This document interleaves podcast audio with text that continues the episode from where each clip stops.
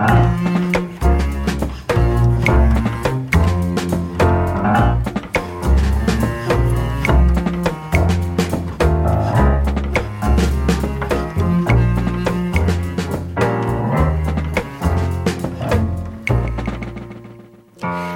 Bienvenue dans Les Bonnes Choses, l'émission gourmande de France Culture qui marie saveurs et savoirs, qui active papilles et méninges autour d'un fait culturel majeur, l'alimentation. Les Bonnes Choses qui aujourd'hui célèbrent la cuisine de la consolation, titre d'un très beau livre de Stéphanie Schwarzbrod, édité par la maison Actes Sud. Stéphanie Schwarzbrod est autrice et comédienne.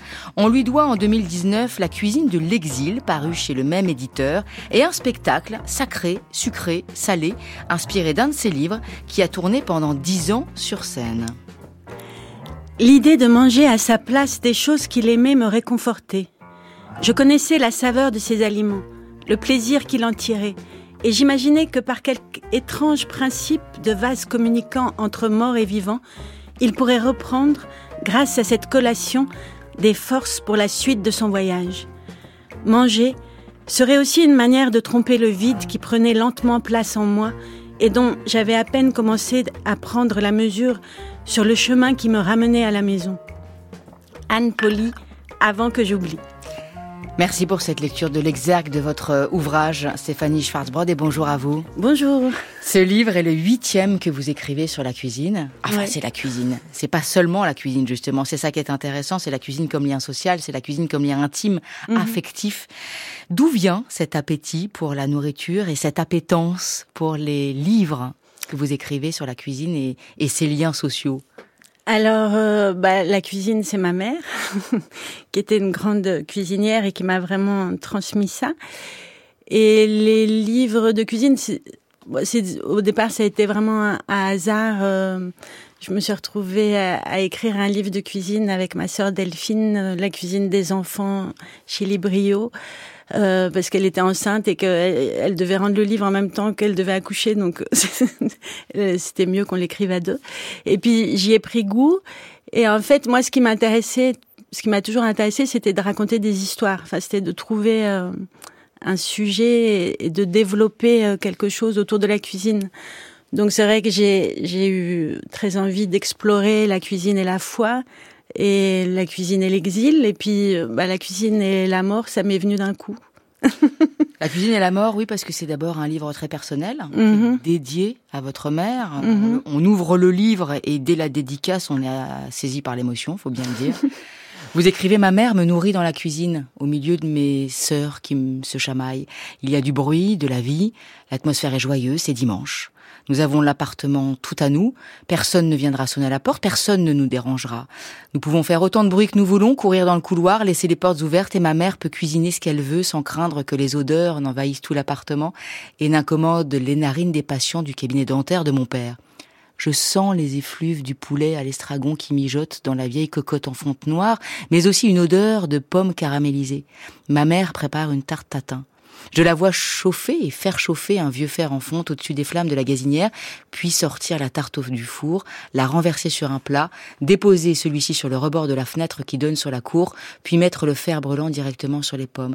C'est ces souvenirs mhm. que vous racontez, c'est vraiment effectivement un récit, Stéphanie Schwarzbrod, que vous racontez parce que votre mère était une grande cuisinière et elle est comme une présence fantôme dans ce livre, mhm. qui est d'ailleurs émaillé de, de, souvenirs, mais aussi de recettes de votre mère. Il y a la tarte tatin, les quenelles, la terrine de courgette au basilic, le navarin d'agneau, les lasagnes, le pudding de Bourgogne, la tarte au citron. Votre mère est décédée mhm. en 2019. Mhm. Est-ce que euh, raviver ses souvenirs, et même peut-être parfois euh, refaire ses plats, les manger, c'est douloureux ou c'est réconfortant? Bah, la cuisine, c'est toujours réconfortant. c'est jamais douloureux. Donc, euh, justement, la cuisine, c'est un lien. C'est vraiment un, lien entre les vivants et les morts. Et à travers une odeur, à travers un goût, tout à coup, la personne est là. Et euh, c'est une manière, justement, de d'être un, peu en, contact.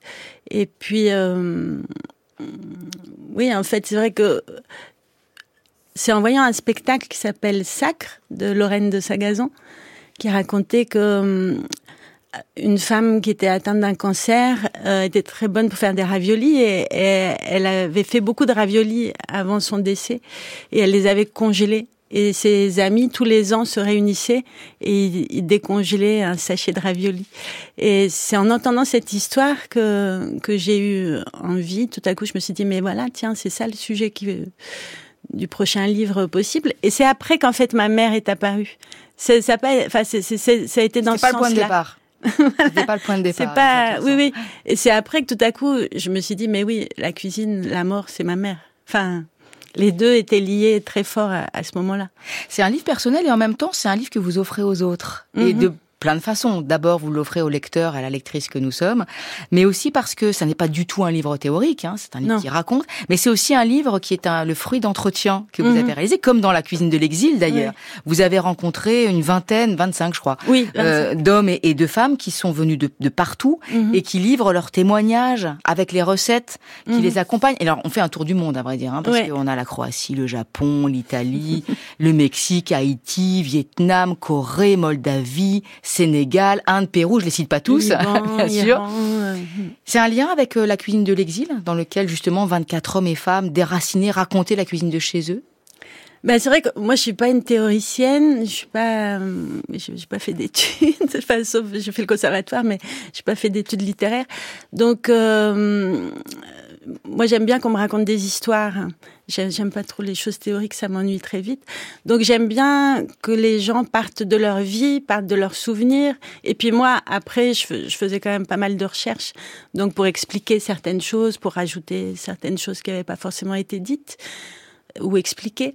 Mais euh, mais ouais, moi ce qui m'intéresse, c'est les gens. Et est-ce que ces gens vous disent des choses qui sont euh, similaires les unes aux autres. Est-ce que de tous ces témoignages qui viennent de partout, évidemment, il y a la France aussi, hein, il y a Doriane qui organise des ah célébrations funéraires, il y a Erika qui lui parle, qui vous parle de, de la Toussaint en Guadeloupe, euh, bien, sûr. Mais est-ce que de tous ces témoignages, il y a des choses communes qui ressortent dans le lien que font les, les personnes que vous avez rencontrées entre euh, le vivant et le mort via la cuisine? Mm ben, je pense que le commun, c'est le partage. je dirais, la cuisine a, vraiment un sens avec euh, le, lien avec les morts. C'est parce que c'est une cuisine du partage. C'est vrai que c'est Luna Kyung qui, dans son témoignage, me disait, mais si je tricote, enfin, je sais plus si elle dit tricoter un pull. Enfin, euh, pour mon père, bon, ben, ça n'aurait pas de sens. Mais faire la cuisine, ça a du sens parce que je vais la partager. Pas qu'avec lui, mais aussi euh, avec ceux avec qui je vis. Donc, euh, donc c'est vrai que je pense que le lien entre tous, je pense que c'est ça, c'est le partage. Et de, et, de, partout, on cherche quoi à travers la nourriture quand on fait des, rites funéraires? Est-ce que par exemple, on, on, cherche à remplir un vide? Euh, À combler une absence? à retrouver quelqu'un d'une certaine manière, je dirais plutôt. C'est pour ça que votre mère est là aussi Vous cherchez à la retrouver à travers ces... Oui, après, je passe pas ma vie à chercher à la retrouver. Non, je parle du livre. en tout cas, dans le livre, oui. Bah, le livre, en fait, je me suis rendu compte en l'écrivant, mais là encore, c'était, euh, c'était pas un, postulat de départ, mais en l'écrivant, c'était comme un, chemin initiatique euh, de, de deuil de, de travail de deuil euh, autour de, de cette disparition. Mais qu'est-ce que vous apprend, par exemple, le fait d'aller rencontrer des gens de partout comme ça? Est-ce qu'il y a des, des pays où il existe un lien particulièrement fort entre la nourriture et les rites de mort euh, bah, célébrer la vie derrière, hein? Il y a, y a, des pays où, comme le Japon ou le Mexique, euh, où il y a vraiment la, fête des morts et où tout à coup, euh, ben, le jour de la fête des morts, les morts reviennent et, euh, et, on les appelle et on leur fait, on leur fait les, les plats qu'ils aiment bien. Et donc c'est aussi une façon où je me souviens de Noah qui me dit qu'à chaque anniversaire de ses morts, elle, elle fait un, dîner avec ses enfants et elle prépare les plats préférés ou aussi au Pérou. Euh, elle me racontait euh, que à, l'anniversaire de, de, sa mère qui était morte, avec ses sœurs, elle faisait cinq plats. Ses cinq plats préférés mais aussi un plat que sa mère ne connaissait pas pour lui faire goûter. Donc, quelque part, manger, c'était aussi une manière de faire goûter à sa mère. Elle me disait, oh là là, depuis le temps, j'avais jamais goûté le foie gras. J'étais sûre que je détesterais, mais bon, j'ai fait un effort, j'ai mangé du foie gras. Ça y est, c'est fait, j'ai détesté, mais j'ai fait goûter à ma mère. ben voilà, bon, c'est euh, drôle de chose, mais c'est intéressant. Donc la cuisine de la consolation, c'est la façon dont les rites euh, culinaires permettent de recréer un lien voilà. avec ce qui n'est plus, voilà. quel qu'il soit. Ça peut être aussi euh, euh, des pays en guerre. Hein. Oui, oui. Là, justement, vous, qu'est-ce qui reste quand on n'a plus rien de ces plats qui tiennent chaud et qui mm. réconfortent? Euh, D'ailleurs, il y a, y a l'Iran, l'Afghanistan, l'Arménie, le Liban. On a d'autres pays en guerre bah en ce moment en tête, évidemment. Mais par exemple, c'est vrai que la cuisine, c'est une madeleine. Donc c'est vraiment la Madeleine de Proust. Et euh, bah justement, quand on parle d'odeur, euh, pareil, il y a un témoin qui raconte que ben pour c'est la fête des morts, donc qui prépare le, le plat d'un ami qui est mort. Et tout à coup, il rentre dans sa cuisine et, il se dit mais mais je suis chez lui parce qu'il il sent l'odeur qu'il sentait toujours quand il arrivait chez lui. Et donc, euh, donc, je pense qu'à travers la cuisine, c'est vrai que parfois on sent une odeur et tout à coup on est, on est replacé 50 euh, ans en arrière dans un endroit qu'on adorait et tout ça. Et ben, en fait, la cuisine c'est pareil. Tout à coup, on goûte quelque chose et oui, euh, tout revient. Donc c'est une façon de faire revenir.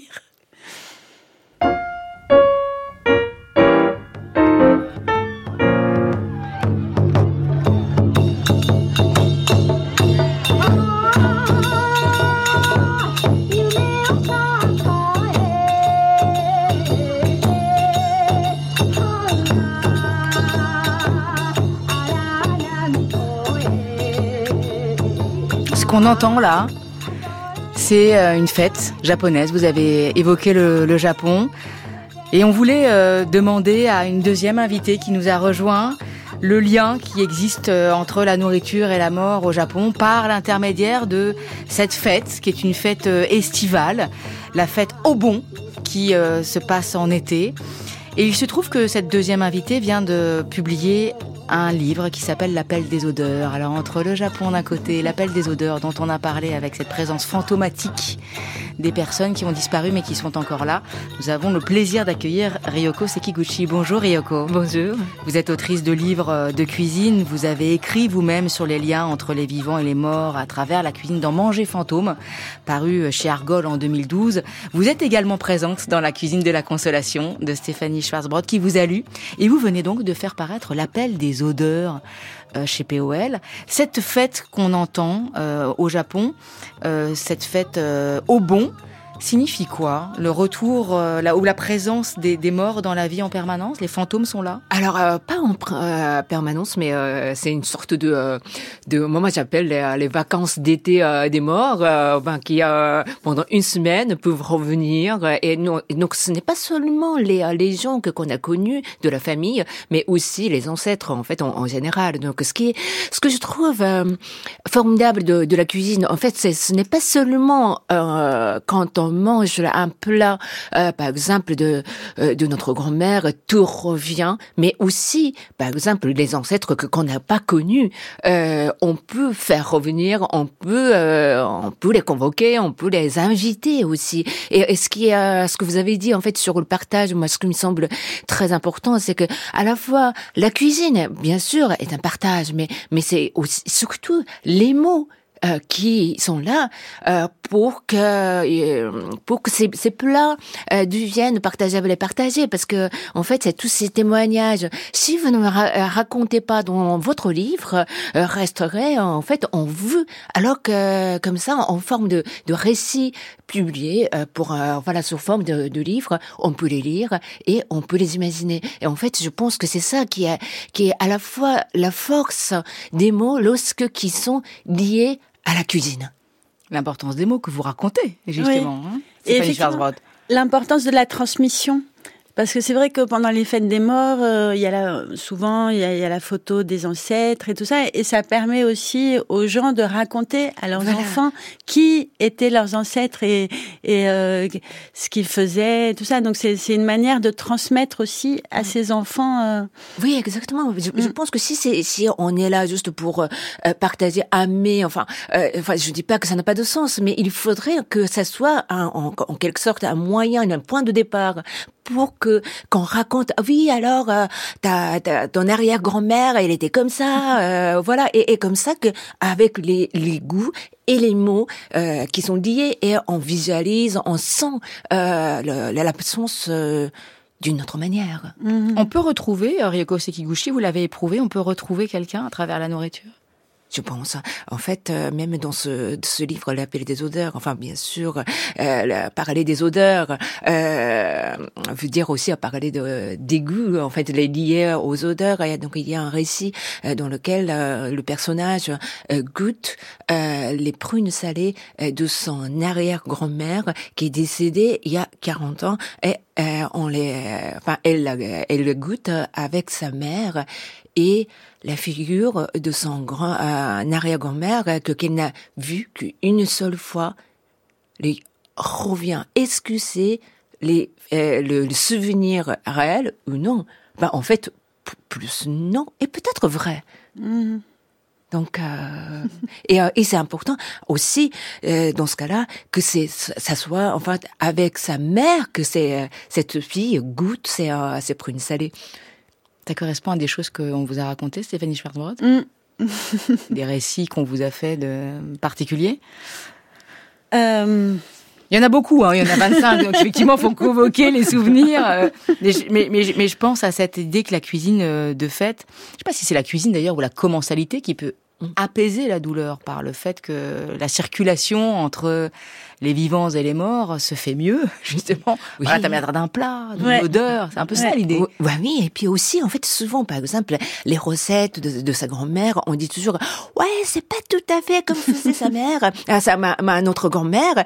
Et en fait, c'est important qu'on dise ça. C'est-à-dire que si, à partir du moment, on peut faire comme euh, notre grand-mère, euh, ben, ça, ce n'est pas la peine qu'elle existe, enfin, qu'elle existe dans notre, mm. notre cœur. Il faudrait, comme ça, en fait, comme un talisman, continuer à dire que ce n'est pas comme notre grand-mère et à la fois euh, ben, c'est une sorte de, une façon de dire à l'au-delà euh, mamie on t'aime encore. Et mm. euh, je pense que je pense que c'est important. À la fois il y a une sorte de, de présence qui revienne mais on ressent l'absence. Et en fait ce sont les, ces deux là qui euh, qui nous visitent mm. Stéphanie Schwadbrand ben ça console effectivement. Enfin c'est vraiment le réellement. Oui réellement Enfin, euh, c'est vrai que c'est étrange parce que moi, euh, ben, je crois que j'ai mis un an et demi à écrire ce livre et c'est vrai que petit à petit, je me sentais consolée à force de, de rencontrer tous ces gens qui me racontaient euh, tout ce qu'ils faisaient et la manière dont ils le faisaient. Et je trouvais ça tellement beau. Et euh, et oui, ça me consolait. Vous parlez aussi beaucoup de l'importance des rituels mm. à travers euh, toutes les cultures, euh, tous les pays, même des offrandes aux morts. Mm. Les offrandes aux morts qui sont pas toujours des fruits, qui sont par exemple en Europe, c'est souvent du des pains, des crêpes. On est dans la période de la Chandeleur, donc des crêpes, des gâteaux, du miel, de la bière. Et vous faites une, une remarque euh, que je trouve très intéressante sur le fait que c'est souvent le résultat d'un procédé qui conjugue des éléments, des ferments et le travail des hommes. Et mm. parfois même, quand c'est au-delà de l'Europe, c'est souvent des recettes qui sont longues et complexes. Mm. Et que c'est ça a du sens parce que c'est c'est le lien avec un défunt ou une défunte, mais plus largement c'est le lien avec ce qui est perdu et le monde disparu qu'une odeur, une saveur vient raviver a besoin d'un travail humain. C'est pas seulement un, un fruit qu'on pose naturel là, cru, qu'on pose quelque part. Bah, il y a le côté de couper tout petit, petit, petit, petit, et effectivement, le, qui, qui rend le travail très long, très laborieux, euh, parfois fastidieux, mais, mais qui fait que, ben, à la fois, ça prend du temps et à la fois, l'aliment se transforme, devient étrangement à la fois plus digeste, mais il perd un peu de, de ses, de son aspect, en tout cas. Il y a la fermentation aussi, qui a, qui a quelque chose qui est vraiment en lien avec la mort la décomposition et euh, les, aliments qui se fermentent. Et donc, euh, oui, c'est vraiment très intéressant. Mais on voit que c'est la, vraiment la cuisine de la, du réconfort. Aujourd'hui, Ryoko Sekiguchi, il y a une, une, cuisine qui est très tendance, dont on parle beaucoup, qui est la comfort food. Mhm. Euh, quel, quel lien pouvez-vous faire entre cette cuisine réconfortante de la consolation, la façon dont l'entend Stéphanie Schwarzbrod, et cette comfort food, ce besoin qu'on a d'aller chercher une cuisine qui est qui est réconfortante. D'ailleurs, souvent la cuisine réconfortante, elle est synonyme de nostalgie. Donc on retrouve ces, ces, ces, thèmes-là qui traversent. Oui, c'est vrai. Mais euh, je pense en fait j'ai une petite critique à faire sur ce, ce cuisine réconfortante parce que parfois on a l'impression de de d'enfermer la cuisine réconfortante dans ce ces, ces, ces recettes seulement traditionnelles qui ont été faites refaites alors qu'on peut créer en fait notre notre nouvelle recette réconfortante qui est fédératrice, qui est réunie, en fait, qui serait réconfortante pour les, euh, les années à venir. En fait, c'est, euh, en fait, je pense qu'il manque un d'imagination, enfin dans ce ce qu'on raconte dans le dans la dans, les plats réconfortants. C'est toujours lié au passé. Vous aimeriez que ce soit un peu plus porté sur l'avenir. D'ailleurs, c'est c'est lié au passé, à la nostalgie. Quand votre mère est décédée, Stéphanie Schwarzbrod, vous êtes allé manger des cuisses de grenouille avec votre père. ça avait un sens particulier, ça. Ben, il se trouve que, en fait, euh, bah, il m'a emmené au restaurant. De toute façon, on n'avait pas vraiment, euh, enfin là pour le coup, euh, il y avait pas grand chose à manger à la maison, puis il avait peut-être pas envie de faire la cuisine. Et il se trouve que effectivement les cuisses de grenouille, c'était un restaurant qui en faisait et que moi, pour moi, c'est un souvenir d'enfance. Alors peut-être plus lié à mon père, mais enfin, en tout cas, euh, que je mangeais euh, dans un endroit à Saint-Martin-du-Riage et euh, nous emmenait au restaurant. Et puis là, bah, c'était pas le même restaurant, mais effectivement, j'en ai mangé trop parce que je suis très gourmande. Je peux jamais m'arrêter. mais après, j'avais un peu mal au cœur. Est-ce que c'est cela pour vous? Est-ce que c'est effectivement le, le, la nostalgie, le fait que on a besoin d'aller retrouver des choses? Vous parliez de la Madeleine. Dans la Madeleine, il y a mm. vraiment cette idée de, de, la nostalgie. Quand on convoque une odeur, une saveur, un savoir-faire qu'on ne retrouvera jamais, mm. euh, il, y il y a cette nostalgie. Est-ce que c'est partout avec les personnes que vous avez rencontrées, vous vous rendez compte que la cuisine de la consolation, elle est quand même avant tout nostalgique? Pas forcément, parce que euh, parfois il peut y avoir beaucoup de joie. Je pense au Mexique, par exemple, euh, avec ce pipolo qui est un, plat totalement incroyable. Racontez-nous, c'est quoi le pipolo? Alors le pipolo, c'est c'est un plat que préparent les Mayas, euh, essentiellement dans le Yucatan, et c'est une sorte de tourte de maïs au poulet avec de la quiote qui est rouge, donc qui, qui, qui représente le sang, et le poulet, euh, c'est la chair. Le, le la, la, tourte est faite avec du maïs, donc c'est ça représente l'homme parce qu'on dit que chez les Mayas, l'homme c'est le maïs. Enfin c'est et euh, et c'est cuit euh, dans des feuilles de bananier, donc qui représentent un peu comme le linceul, sous la terre, le jour même. Il faut même qu'ils fassent les courses. Tout le village se retrouve à 4 heures du matin au, marché du village. L'animal doit être tué. Euh, ce jour-là, les enfants font la queue chez le meunier pour euh, récupérer la farine de maïs et tout ça.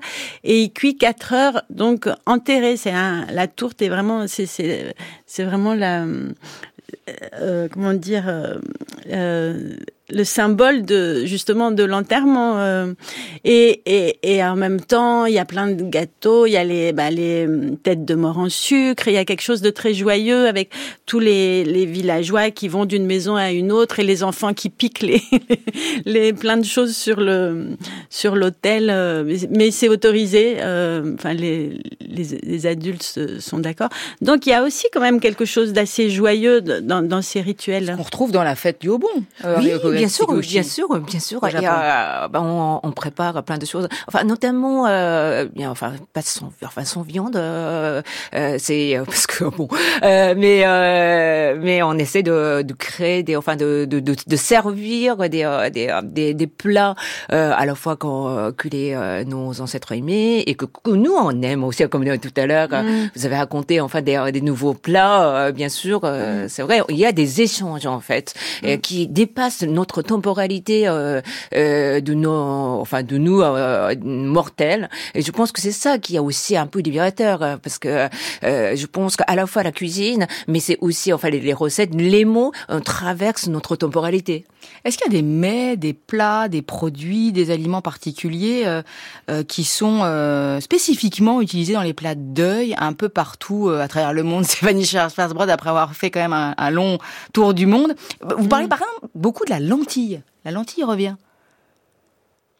La lentille, oui, euh, mais plutôt dans le judaïsme. Ouais. euh, parce qu'elle n'a pas de fente. Et donc, euh, c'est une manière de dire que devant le deuil, euh, il faut pas parler. Euh, vaut mieux se taire. Donc euh, c'est vrai que ça m'avait beaucoup frappé quand on m'avait raconté ça.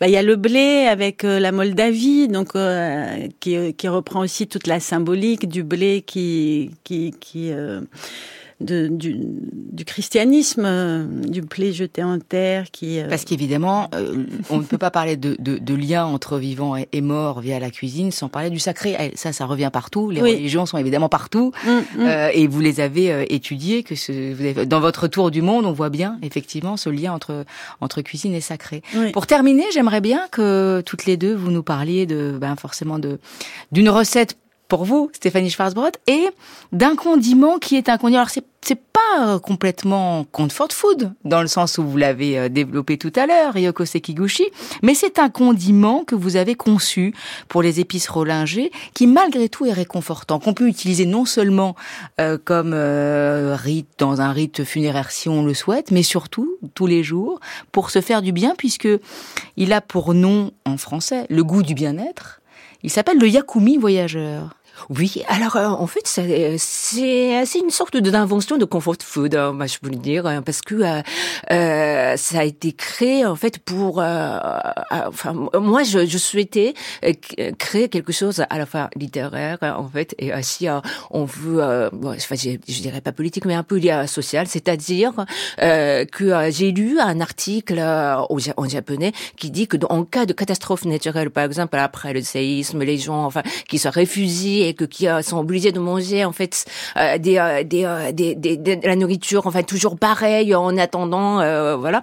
Et en fait ce qui est important dans ce cas-là c'est aussi de donner enfin de d'offrir les épices. En fait pour qu'on puisse changer le goût qu'on puisse varier le goût. Et donc, euh, par exemple, euh, les, les, piments chitimi ou bien des, des petites choses en fait qui n'apportent pas de calories, mais qui euh, qui nourrit l'âme et qui en fait du coup console. Et mais je voulais faire quelque chose comme ça avec Mathilde et Mathilde Rollinger, Mathilde Rollinger. Et puis à la fois en fait sans sel et sucre ajouté parce que il se trouve que mon père donc a un, un, problème de de de, de cœur et donc pour des gens qui sont des par exemple au régime alimentaire, euh, qui puisse mettre et varier le goût et, et, surtout en fait, par exemple dans les cantines, dans les dans un dans, dans un avion un plateau euh, repas euh, qui est fait pour euh, en fait un, un, repas non personnel, mais personnalisé, vous fait apporter toujours et c'est pour ça que c'est un voyageur. Ouais, c'est un condiment. Le yakumi voyageur, c'est un condiment japonais donc